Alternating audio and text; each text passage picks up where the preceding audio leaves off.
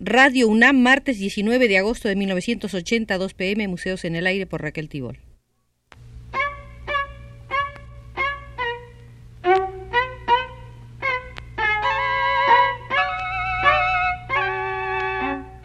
Museos en el Aire.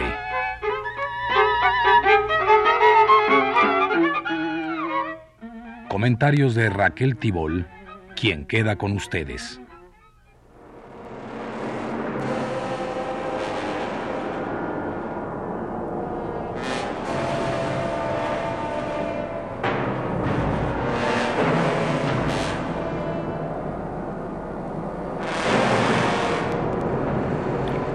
Vamos a visitar el Museo del Pop Art. ¿Por qué vamos a visitar el Museo del Pop Art? Porque mirando desde la perspectiva de los 80 los movimientos surgidos en los 60, debemos reconocer con objetividad que el pop ha sido uno de los modos artísticos que ha tenido mayor penetración y expansión en muchísimos países de todos los continentes. La aparición del pop en Inglaterra y los Estados Unidos transformó el panorama plástico, resquebrajó una tradición establecida y demostró que las cosas cotidianas, las más simples, pueden convertirse en símbolos. En las diversas sociedades los hombres cambian mensajes y objetos, entran en comunicación y producen las condiciones y los medios para el intercambio. Tales medios y tales condiciones tienen también carácter simbólico. Esta es la plataforma de un Liechtenstein, de un Warhol, de un Indiana para dejar de reproducir la realidad en función de informar sobre ella a partir de una información preexistente. ¿Dónde? En los productos de la información y la cultura de masas. El arte pop no puede ser explicado sino a través del ensanchamiento de la información masiva que surge con posterioridad a la Segunda Guerra Mundial. Si bien el consumo de las obras pop se realiza todavía en el interior de los mismos grupos que habían consumido la producción del período anterior, el proceso se realiza en términos diferentes. El arte pop es una eufórica afirmación de la realidad visual presentada por la televisión, el cine, los carteles, la publicidad. La revolución estética se produce por un cambio histórico del gusto al otorgar importancia simbólica a los objetos de consumo y producción social. Óscar Mazota, estudioso del arte nativo de la Argentina, hizo la siguiente definición aproximativa del arte pop. En el arte pop es preciso ver menos, un movimiento colérico contra la sociedad de hecho que una crítica a las estructuras que en el área de la obra de arte tienden a una cultura de imágenes y cuyo punto honor consiste en pensar la subjetividad como subjetividad centrada. El pop constituye una crítica radical a una cultura estética como la nuestra, que ve a la subjetividad o al yo como centro de las significaciones del mundo.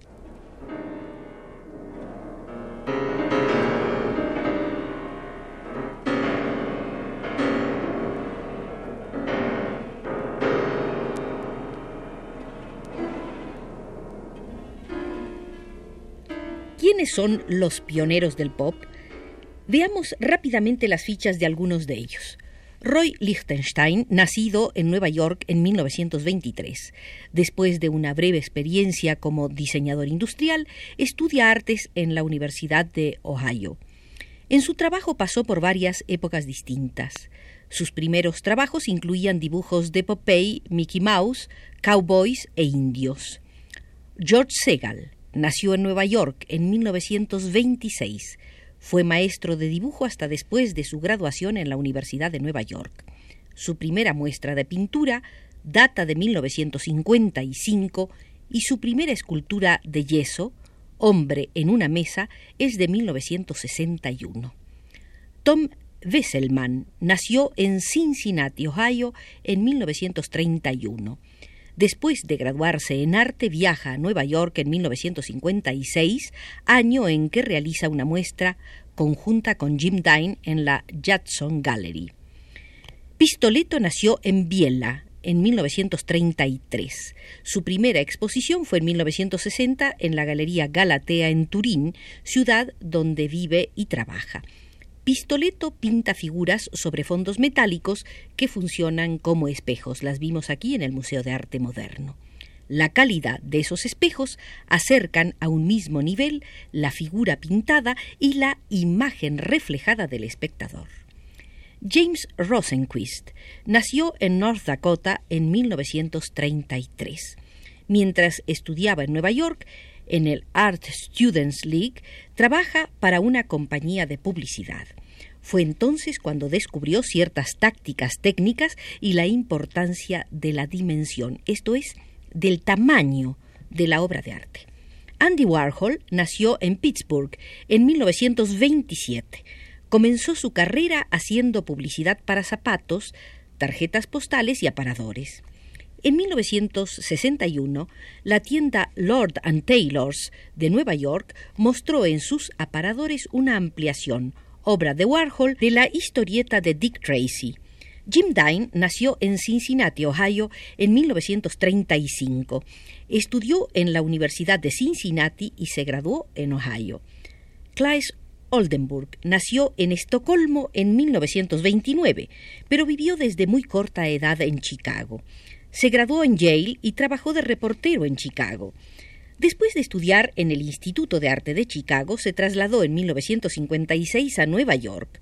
Su primera muestra fue en la Judson Gallery, en 1960, donde mostró la ambientación La calle, conjuntamente con la casa de Jim Dine. Robert Rauschenberg nació en Texas en 1925. Cursó estudios en Estados Unidos y en París. Trabajó en Italia, África del Norte y en los Estados Unidos. Hizo sus primeras exposiciones en 1951. En 1964 obtuvo el primer premio de pintura en la Bienal de Venecia número 32. Jasper Jones nació en Allendale, California del Sur, en 1930.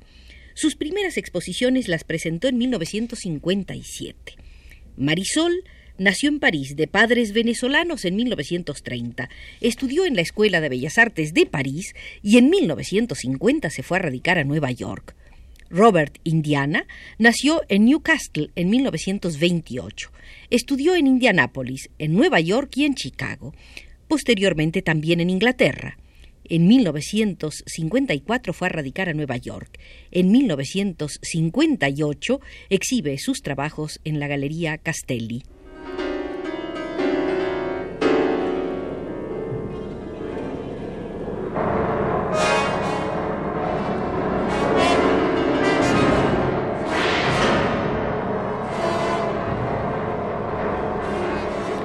Los artistas pop no formaron un grupo Tocados por preocupaciones comunes, cada uno buscó libremente su propio camino.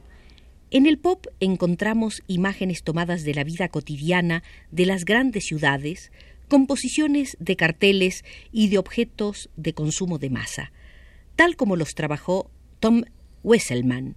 Otro tipo de cartel fue el producido por Andy Warhol, quien no vaciló en multiplicarlos hasta el infinito como lo hizo con el de Marilyn Monroe, también están las banderas yanquis, tratadas obsesivamente por Jasper Jones.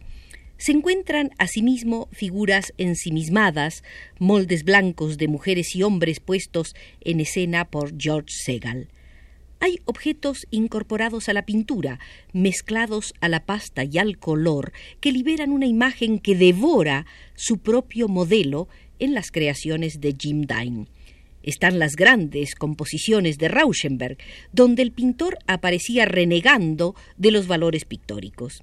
Se trata de imágenes muy próximas a los objetos, objetos reproducidos fielmente, simbolizando sus defectos y sus virtudes. Lo pensado, lo tematizado o lo expresado por los artistas pop sería el absurdo contemporáneo. En lugar de imágenes fijas, símbolos visuales fijos en su capacidad de síntesis. El pop, entonces, ofrece imágenes con contenido discursivo, íconos visuales de la nueva imaginería. El pop art intenta rebajar la estructura de la imagen al estatus de signo semiológico, y esto con el fin de hacer problemática la relación de la imagen con el objeto real al que toda imagen se refiere. Las cajas de sopa, multiplicadas por Warhol, no son sino un verdadero mensaje y por lo mismo no funcionan como imagen sino como signo. Ahora bien, el código que percibimos en las multiplicaciones de Warhol es un código elemental, y de este hecho extrae su capacidad de sugerencia y su valor estético. De ahí ese sabor de mensaje simple o del más simple de los mensajes. Si bien hay una frialdad extrema en las multiplicaciones de Warhol, sus multiplicaciones no pretenden expresar, sino significar. Warhol se apoya en la multiplicación de objetos o de imágenes como conjunto libradas de dinamismo interno. Su intención se abre sobre un campo de relaciones lógicas, es decir, sobre un código, sobre una estructura. El pop sería, pues, la empresa de traer a primer plano la estructura, pensada como relación lógica entre signos. La forma, entendida como tensión, queda en segundo plano. El arte pop es entonces un arte de intención semántica.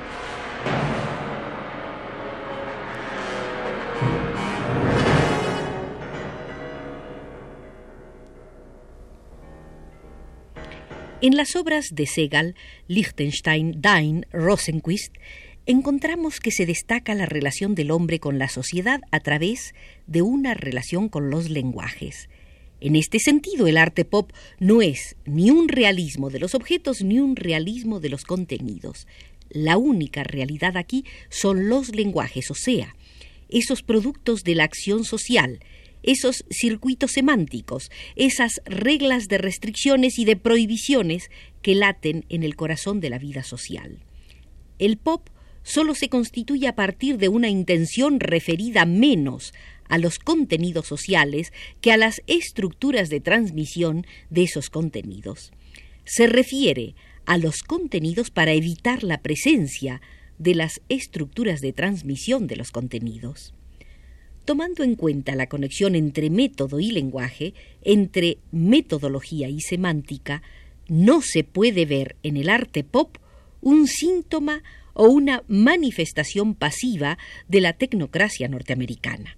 El arte pop, arte semántica, se inscribe en el desarrollo histórico del lado de los grupos que representan una posibilidad de desalienación, porque el arte pop como lo afirma Oscar Mazota, el crítico argentino, es un arte del objeto enmascarado, enmascarado por los lenguajes y los códigos, un arte de la máscara al revés, que viene de las cosas hacia el hombre.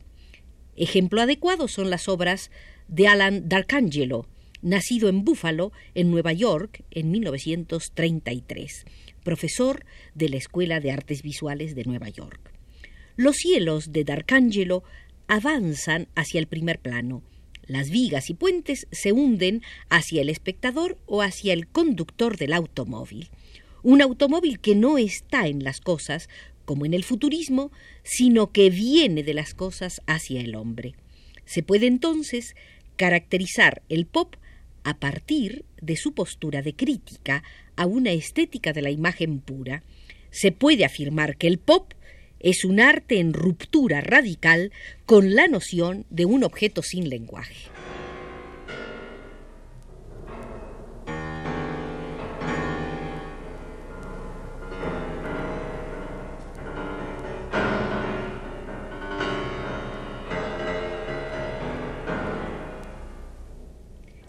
Debido al fuerte impacto producido en nuestro medio por la obra de George Segal, Detengámonos en el Museo del Pop a observarlas particularmente. Segal hace posar a sus amigos y parientes en actitudes que piensa de antemano. Los cubre entonces con un paño saturado de yeso. Terminada la operación, junta las secciones en facsímiles humanos. Los moldes de Segal son facsímiles al revés. ¿Qué es lo que ha quedado afuera? El yeso tiene un espesor suficiente como para que el resultado con sus características individuales, los rasgos personales hayan desaparecido. A la capa de yeso bruto, Segal solo le agrega una capa muy fina de yeso para mejorar muy levemente los detalles. El exterior queda entonces, según la intención de Segal, anónimo. Sin embargo, esta anonimia del individuo no es más que la otra cara de una nominación.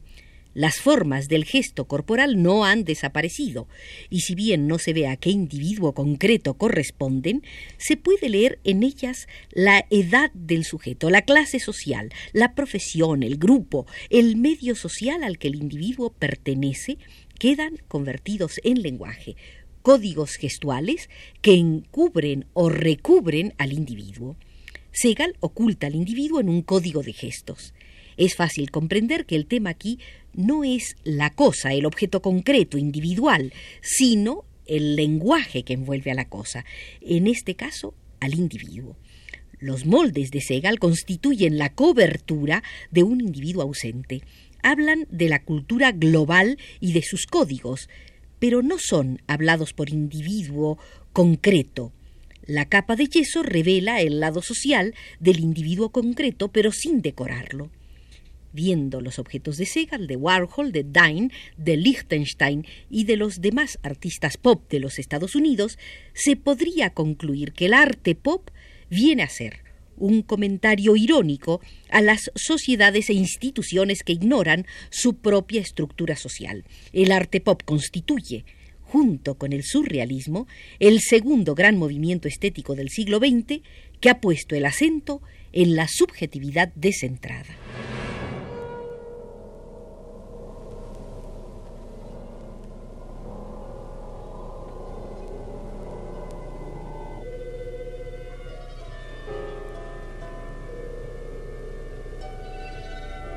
Acompañados del teórico argentino Oscar Mazota, hemos recorrido el Museo del Arte Pop en el vigésimo aniversario del surgimiento de esa corriente que tanto ha influido y sigue influyendo en México.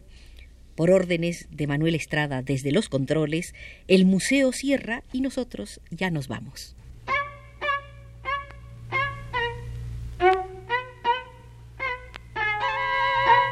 Museos en el aire.